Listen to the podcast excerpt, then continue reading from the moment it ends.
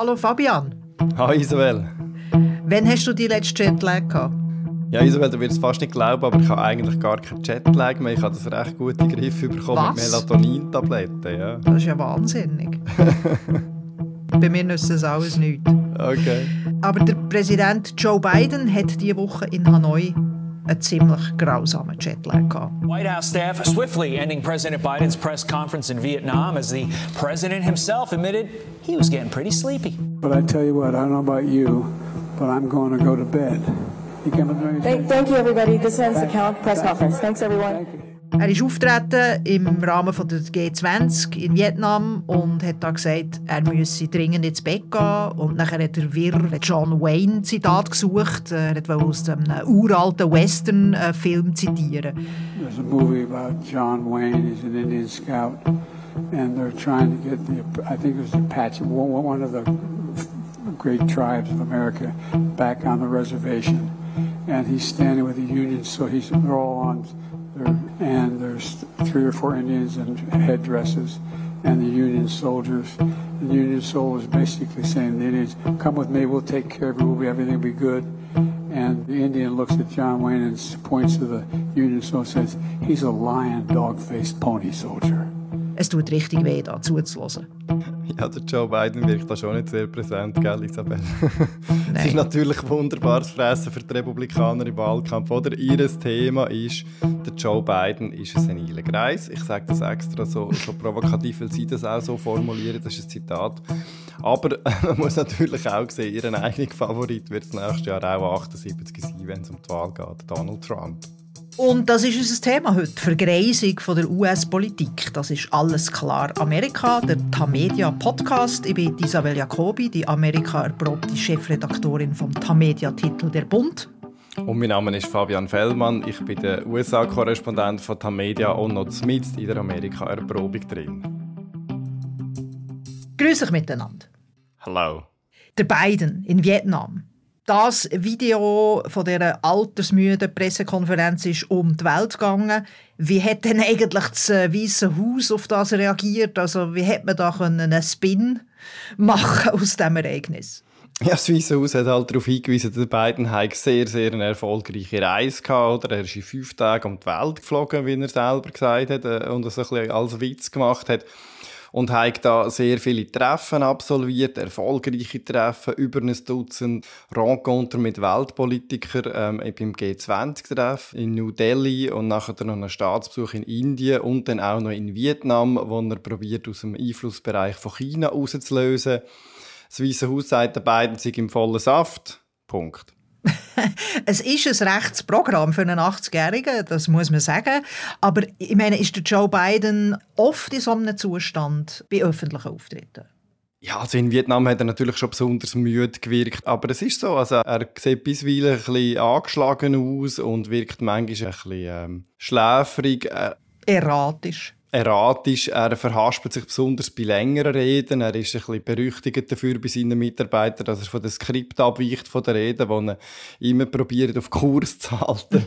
Und dann verliert er sich irgendwelche Familienanekdoten, eben wie die von John Wayne. Dort ist es darum gegangen, dass angeblich seine Brüder immer wieder aus so alten Cowboy-Filmen zitieren. Und er schafft es dann irgendwie nicht, die Anekdoten überzubringen. Und das bestärkt natürlich das Bild von einem alten Mann, der in der Vergangenheit lebt, der mit seinen Gedanken nicht dort ist, mhm. wo er eigentlich im Moment gerade sein sollte. Man muss vielleicht aber bei dieser Gelegenheit schon noch einwenden, oder, was so die sprachlichen Stolperer angeht. Der beiden hat in der Jugend mal gestottert. Ja. Er hat das sehr, sehr erfolgreich bewältigt, muss man sagen. Er merkt ihm das ja kaum an. Und vielleicht ist es jetzt aber im Alter manchmal schon mit der sehr, sehr hohen Belastung von dem Amt, das muss man sagen, das ist ein anspruchsvoller Job, den er hat, ist es vielleicht manchmal ein bisschen stärker rauszuhören, das, was, was ihn früher da plagt hat. Ja, man sieht es immer physisch an, das Alter. Es ist halt einfach so. Er hat einen sehr steifen Gang und ja, also meine Beobachtung ist schon, dass sich das verschlimmert hat während der ersten Amtszeit. Das ist so und das kann man auch in der Arztbericht nachlesen, jetzt, was seine Gait angeht, wie man das auf Englisch sagt, sie eben seinen Gang, der steifer geworden ist. Er hat auch Sodbrennen, er hat auch, glaube ich, einen Herzschrittmacher, wenn es mir recht ist. Man kann das alles nachlesen in detaillierten Arztberichten. Mhm. Der Arzt vom Weißen Haus kommt zum Schluss, Joe Biden sei fit für sein Alter und durchaus in der Lage, das Amt zu führen. Jetzt er kandidiert noch einmal für das Präsidentschaftsamt und das äh, finden auch die demokratischen Wähler und Wählerinnen problematisch äh, und zwar ja, eine knappe Mehrheit, 51 Prozent, nach einer NBC News Poll. Ja, wie sehr schadet ihm sein hohes Alter? Ja, ich würde sagen, sehr, Isabel. Also, Demokraten wollen das nicht wahrhaben, spielen das Thema ab. Aber je nach Umfrage sind bis zu drei Viertel der Amerikaner der Ansicht, dass das Personal zu alt ist, das da zur Auswahl steht im Präsidentschaftswahlkampf. Und ich habe den Eindruck, dass je länger der Vorwahlkampf geht, desto deutlicher kommt das aus den Umfragen heraus, dass das ein Problem ist wenn in einem Land von 330 Millionen Einwohnern am Schluss noch ein 81- und ein 78-Jähriger zur Auswahl stehen. Mhm. Und es ist ja sehr wahrscheinlich, dass der Donald Trump nominiert wird von den Republikanern. Das ist die wahrscheinlichste Kombination im Moment, Biden und Trump. Und der Trump ist ja auch eben 77-jährig. Der Joe Biden gilt als alternativlos unter den Demokraten. Das ist es so, oder? Ich würde sagen, ja. Demokraten haben ihn als alternativlos erklärt und darum ist er es per Definition. Aber eigentlich wäre er es nicht. Darum ist ja ein. Also gibt es die Alternativen, die du siehst, die jetzt quasi in den Wahlkampf einsteigen könnten? Ja, im Moment ist es sehr schwierig, oder? Weil die Demokraten gesagt haben, sie wollen niemand anders. Und darum kann niemand anders die Ressourcen von der Partei anzapfen. Und es hat niemand anders eine Chance. Das zeigt das Beispiel von Robert Kennedy Jr., der kandidiert, dem Sprössling von dieser bekannten Politikerdynastie. Da ist ein wilder Kandidat, niemand redet mit ihm, es gibt keine Debatte, es gibt keine Porter, es versandet einfach. Ähm, und die Geschichte zeigt eben, dass der Herausforderer von Amtsinhaber verlieren und ihre eigene Partei ebenso. Normalerweise geht die Präsidentschaft zu der anderen Partei über. Darum machen es Demokraten auch nicht. Aber natürlich gibt es eine Reihe von valablen Kandidaten. Also allein unter den Gouverneuren mhm gewinnt man den Gavin Newsom von Kalifornien, ist immer wieder im Gespräch, Gretchen Whitmer, Michigan, der J.B. Pritzker, Illinois, mhm. der Wes Moore, Maryland, der Josh Shapiro, Pennsylvania. Also ich bin da schon bei einer Handvoll nur bei mhm. den Gouverneuren. Selbstverständlich gibt es Leute, aber mhm. Demokraten haben die Strategie gewählt, dass sie mit dem Joe Biden, wo der Donald Trump schon mal geschlagen hat, nochmal in Wahlkampf ziehen und das machen sie jetzt Punkt. Ja, und er hat einen bisherigen Bonus und der ist ganz, ganz stark bei den Präsidentschaftswahlen. Plus der Biden hat natürlich schon etwas zu bieten. Er kann gleichzeitig eine ältere weiße Wählerschaft im Midwest ansprechen, aber auch die Afroamerikaner oder in Georgia oder South Carolina. Er kann die Allianz bilden. Oder? Das ist sicher auch ein Vorteil von ihm, abgesehen von seinem Alter. Wer kann denn das sonst in der demokratischen Partei? Es ist wirklich noch schwierig, so eine Figur zu finden, oder? weil die Partei halt auch polarisierter ist jetzt. Da ist ein Punkt, und gerade so spät, oder? Also die Wahlen sind ein bisschen mehr als ein Jahr. Zu dem Zeitpunkt jetzt baust du nicht mehr einfach so einen neuen Kandidat auf. Also ich glaube, bei den Demokraten, es ist jetzt gerade in den letzten Wochen wieder nochmal so eine Diskussion aufgekommen, sollte man gleich den Gavin Newsom nochmal ins Spiel bringen. Ich habe den Eindruck, der Zug ist abgefahren, das müsste ein Jahr früher, hätte man das müssen anfangen machen. Hm. Ähm, Demokraten haben sie auf Joe Biden gesetzt und mit ihm gehen sie jetzt, Punkt. Ja, und der wahrscheinlichste Gegenkandidat von Joe Biden ist der Donald Trump. Und er ist schon 77-jährig im Moment. Supposing we hit the body with a tremendous, uh, whether it's ultraviolet or just very powerful light, and I think you said that hasn't been checked, but you're going to test it. And then I said, supposing you brought the light inside the body, you can, which you can do either through the skin or uh, in some other way. And I think you said you're going to test that too. Und auch ihn ja, versteht man häufig nicht, was er sagt. Aber bei ihm redet man irgendwie nicht so über sein Alter, oder? Nein, also ein bisschen ist schon ein Thema, aber der Trump schafft es natürlich von sich ein ganz anderes Bild zu projizieren oder eins von der Stärke. Wenn man seine Fans besucht und mit seinen Fans redet, die haben dann T-Shirts an, wo der Trump als Rambo dargestellt wird oder als Terminator mit riesigen Gewehren in der Hand. Ähm, Natürlich stellen sich unabhängige und liberale Wähler die Frage nach dem Trump, seinem Alter und seinen Rambles, wie das auf Englisch heißt, seinen meandrierenden, durchgeknallten Stream of Consciousness reden. Genau. Ähm, ein, ein, ein, bisschen mehr. Aber ja, ich glaube, bei seinen Fans, Donald Trump hat einen sehr eigenen Stil und so wahnwitzig da auf andere mag wirken bei seinen Fans, kommt genau mit dem eben an. Die schätzen das mhm. an ihm und die, die gehen dann mit und, und lachen und er ist in dem Moment eben halt auch ein Unterhalter. Es sieht einfach wahnsinnig, oder aus der Ferne. Ich werde immer wieder hier in der Schweiz gefragt, wie kann das sein, dass es jetzt nochmal äh, eine Wahl gibt, Trump gegen Biden? Oder wie ist das möglich? Wieso gibt es in den USA kein neues politisches äh, Personal? Du hast es schon jetzt bei den Demokraten ein bisschen beantwortet, aber genereller, oder? Ich nehme an, das wirst du auch ständig gefragt, oder? ja, klar. Und meine erste Gegenfrage ist dann immer, wie viel Zeit Fragestellerin hat, weil je nachdem wird die Antwort mehr oder weniger ausschweifen. Kurze Version jetzt wieder.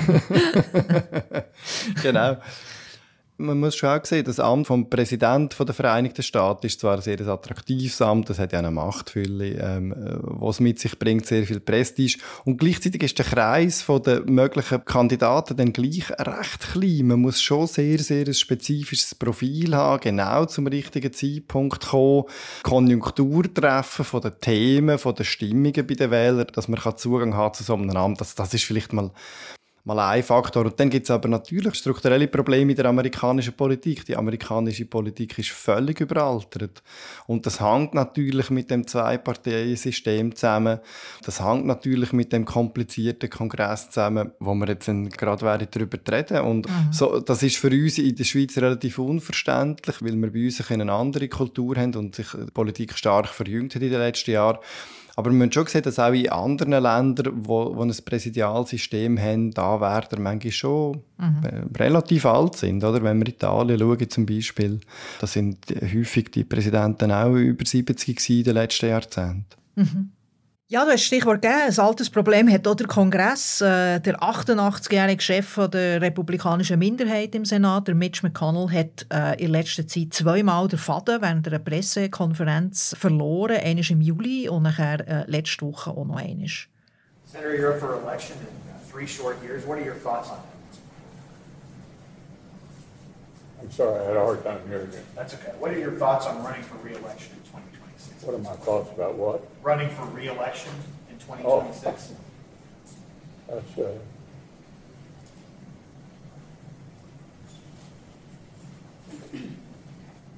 Did you hear the question, Senator? Running for re-election in 2026? Ja, das ist einfach ein besorgniserregender, penibler Moment. Der Mitch McConnell ist einer der mächtigsten Politiker in den USA. Was ist mit ihm los? Ja, Isabel, du hast ja wahrscheinlich die gesundheitlichen Probleme von Mitch McConnell schon mit überkommen, wo du als Korrespondentin noch da warst. Das, das ist geht, eigentlich das geht. nicht so viel träge. Es ist eigentlich äh, normal für einen Mann in seinem Alter, der als Kind noch Kinderlähmung hatte. Er geht zwar sehr diskret mit dem Ganzen um, aber es ist halt vielleicht jetzt schon sichtbarer geworden in den letzten Wochen. Oder Im Frühling ist er umgekehrt in einem Hotel in Washington, hatte eine Hirnerschütterung, war wochenlang in einer Kur und ausgefallen. Jetzt ist er zurückgekommen, zweimal ist er vor einem Mikrofon gestanden an der Pressekonferenz und einfach eingefroren, hat so Aussetzer mhm. gehabt, ist einfach da gestanden, hat sekundenlang nichts gesagt. Und das hat die Frage nach seiner Führungsrolle bei der Republikanischen Partei aufgeworfen. Oder? Er ist Minderheitsführer im Senat, sehr eine mächtige Rolle. Und der McConnell hat jetzt das geschafft, alles ein bisschen zu beschwichtigen und hat einen Arztbericht veröffentlicht, der gesagt hat, es ging ihm gut. Ja, das ist ja das Verrückte, oder sie geben es ja nie zu, dass es ein Altersproblem existiert eigentlich nicht. Wir sind nicht voyeuristisch, aber wir zeigen einfach noch ein Beispiel zeigen. Senatorin Dianne Feinstein, eine 90-jährige Senatorin aus Kalifornien, sie zeigt schon seit Jahren ein verwirrtes Verhalten, oder, dass sie in den Hearings zum Beispiel nacheinander, kurz nacheinander die gleiche Frage stellt und es nicht merkt. I'm not sure actually what the answer to this should be, but on November 7, President Trump tweeted, and I quote, I won this election by a lot, end quote. Obviously, that's not true. President Trump lost the election. The warning label that Twitter has applied to the tweet says, and I quote, official sources may not have called the race when this was tweeted, end quote. Do you believe that label goes far enough to prevent the tweet's harms when the tweet is still visible and not accurate? I do because it's not just the surface level label. Well, let me give you a specific. On November 7, President Trump tweeted this I won this election by a lot. End quote. That's obviously not true. President Trump lost the election. The warning label that Twitter has applied to the tweet says, and I quote, official sources may not have called the race when this was tweeted, end quote. Now, here's the question Does that label do enough to prevent the tweet's harms when the tweet is still visible and is not accurate? Auch das ist eine Szene, die Schlagzeilen hat gemacht aber Feinstein selber hat nicht reagiert darauf. Demokraten möchten lernen, dass sie nicht mehr kandidiert, aber sie hat sich, glaube ich, sogar überlegt, nochmal zu kandidieren, oder? Ja, ja, das ist wahnsinnig. Es ist seit Jahren ein Thema und es tut auch weh, ihr zuzuschauen. Sie wird ja im Rollstuhl durch den Senat geschoben jeweils und man sieht, dass sie sehr, sehr alt ist und eigentlich nicht mehr mag. Und gleichzeitig klammert sie sich an dem Amt fest und niemand weiß so ganz genau warum und niemand kann ihr das aber auch ausreden. So wird sie immer wieder mhm. gewählt und... Ja. Mhm. Ja, eben, sie wird gewählt, also schlussendlich entscheiden die Wählerinnen und Wähler. Und darum die Frage, oder A, sind das nicht einfach Einzelfälle? Und B, warum ist das überhaupt ein Problem? Also, dann ist es halt so. Also, ist es ein Problem? Ja, natürlich ist es ein Problem, oder? Also, das hängt zusammen mit dem amerikanischen Winner-Takes-it-all-Wahlsystem. Gewinnen tut der, der den höchsten Stimmenanteil hat, egal ob er über 50 Prozent kommt oder nicht. Und das heißt, Leute, die gut vernetzt sind und die mächtig sind, schaffen es immer wieder in die erste Position zu kommen in den Vorwahlen, sich zum Kandidat von der Partei zu machen. Mhm. Und nachher bei der Wahl selber haben die Wähler nur noch die Auswahl zwischen zwei Kandidaten aus zwei verschiedenen Parteien und wäre jetzt halt der von der eigenen Partei. Und Dazu kommt dann noch, dann gibt es keine Amtszeitbeschränkung für Kongressmitglieder. Das heißt, mhm. sie können einfach immer wieder bleiben und bleiben, haben immer wieder den bisherigen Vorteil. Das sehen wir ja auch in der Schweiz, abgesehen davon, dass die bisherigen immer wieder einfacher gewählt werden, denn ihren Namen kennt man. Stimmt. Dann kommt noch dazu, dass die amerikanische Politikmaschinerie dermaßen komplex ist, dass Erfahrungen und Wissen über die Maschinerie und aber auch persönliche Beziehungen zum Hebel von dieser Maschinerie bewegen eben eine sehr, sehr wichtige Rolle spielen. Das heißt, je länger man in Washington ist, desto mehr Beziehungen hat man davon. Die Amerikaner reden da negativ auch vom Sumpf, der in der Hauptstadt herrscht. Aber das hat mit diesen komplexen Mechanismen zu tun. Und mhm. Dazu kommt noch, dass im Kongress das Anciennitätsprinzip heisst, dass wer schon länger dabei ist, zuerst kann seinen Posten wählen in Ausschüsse, in Kommissionen. Das heißt, wer lang bleibt, kann die einflussreichen Posten besetzen und kommt noch mehr Macht über. Und als ob das alles noch nicht genug wäre, Isabel, du schnaufst so schwer. Hilfe! kontrollieren die Partei Oberen dann eben auch noch ähm, riesige Fonds, Kampagnengelder, sogenannte ja. PACs, wo Milliarden Gelder drin stecken, also mehr Dutzende Millionen drin stecken, wo sie dann vor den Wahlen können an die Kandidaten verteilen. Das heißt, sie kontrollieren, wer welche Wahlchancen hat. Das verleiht mhm. ihnen noch mehr Macht. Es ist kein Wunder, dass die können so lange an den Hebel bleiben. Die haben alle Hebel in der Hand. Also Alter wird belohnt in Washington, du tust das sehr schön erklären. Wieso denn, haben denn Mandatsbegrenzungen keine Chancen? Also das ist ja schon in den 40er Jahren hat es dort äh, Ideen gegeben, das äh, zu machen. Der äh, US-Präsident Harry Truman ist glaube der Erste, der das hat auf das Tapet gebracht aber es war einfach nie politisch möglich. Gewesen. Warum? Ja, das eine ist, dass die amerikanische Verfassung quasi eingefroren ist. Die wird kaum mehr abgeändert. Und es müsste in der Verfassung geändert werden, äh, vermutlich. Und der andere Weg, wie man es könnte machen, ist, dass der Kongress würde so eine Reform selber verabschieden. Es müssen aber also die, die jetzt gerade von dem System profitieren, zum Schluss kommen, dass sie das System ändern und das dann auch noch mit einer Mehrheit beschließen. Das ist einfach unrealistisch, oder? Und es ist zwar immer mal wieder ein Thema und wird diskutiert, aber mhm. ernsthaft zur Debatte steht es nicht. Noch einmal ganz kurz zurück zu den Präsidentschaftswahlen. Tatsache, dass die äh, wahrscheinlichen Kandidaten, der Präsident Joe Biden und der Ex-Präsident Donald Trump, nochmal gegeneinander in Ring steigen, ist ja sehr hoch. Mit jedem Lebensjahr höher ist auch die Wahrscheinlichkeit, dass sie könnten im Amt versterben Und das heißt, dass die Vizepräsidentschaft eigentlich viel, viel wichtiger wird. Wird darüber nachgedacht in den USA? Jein. Offiziell eigentlich ist es nicht so ein grosses Thema, aber bei den Republikanern an der Basis sind natürlich viele Trump-Wähler überzeugt, dass es schon lange keinen Plan gibt. Joe Biden geht irgendwann ab und dann wird mit Kamala Harris eine linke, kalifornische, dunkelhäutige Frau ähm, die erste dunkelhäutige Präsidentin. Ah. Und auf der Seite von Trump, bei den Republikanern, wird das nicht so äh, richtig diskutiert, aber dort ist schon eine rechte Debatte im Gang, wer das eigentlich könnte Vizepräsident oder Vizepräsidentin, Kandidatin werden vom Trump. Carrie Lake aus Arizona ist jetzt sehr hoch im Kurs. Im Moment bewerben sich auch der Vivek Ramaswamy, das ist so ein äh, Pharmaunternehmer aus Ohio, indischstämmig, und Nikki Haley, frühere Gouverneurin von South Carolina, um mögliche Vizepräsidentschaft. Ich glaube, der Mike Pence wird es vermutlich eher nicht noch einmal. Was meinst du, Wahrscheinlich Isabel? nicht, nein. da ist zu viel Geschirr verschlagen. Aber eben die Frage, ob es zum Ernstfall kommt und der Vizepräsident muss das Amtsgeschäft übernehmen, das wird eigentlich nicht so groß diskutiert, obwohl die USA ja in dem Moment schon erlebt haben. Mhm. Ähm, aber das ist noch kein Thema. Ich gehe davon aus, dass es dann im nächsten Jahr durchaus ein Diskussionspunkt wird werden. Bei den Demokraten ist es ja keine Frage, dass Kamala nochmal in beiden seine Begleiterin wird und ist. Mhm. Also er hat er hat ja auch schon gesagt, sie kommt auf seinen Wahlkampfvideos vor. Und die beiden haben ja auch schlicht gar keine Wahl gehabt, als nochmal mit ihr zu gehen. Mit einer Frau, einer dunkelhäutigen, sie einfach so auszutauschen, das hätte er sich, glaube ich, nicht können leisten Gut, merci vielmals für das Gespräch, Fabian. Danke, Isabel. Die Vergreisung von der US-Politik ist ein Phänomen, das uns wahrscheinlich noch länger wird beschäftigen in diesem Wahlkampf. Bis wir vergreisen. Ja, bis wir vergreisen. Übrigens möchte ich noch sagen, dass wir ältere Menschen sehr schätzen und Erfahrung schätzen und sie für Führungspositionen absolut für fähig halten, wenn es der Gesundheit erlaubt. Danke vielmals für den Einschub, Isabel. Finde ich auch sehr wichtig, dass man das noch explizit erwähnt.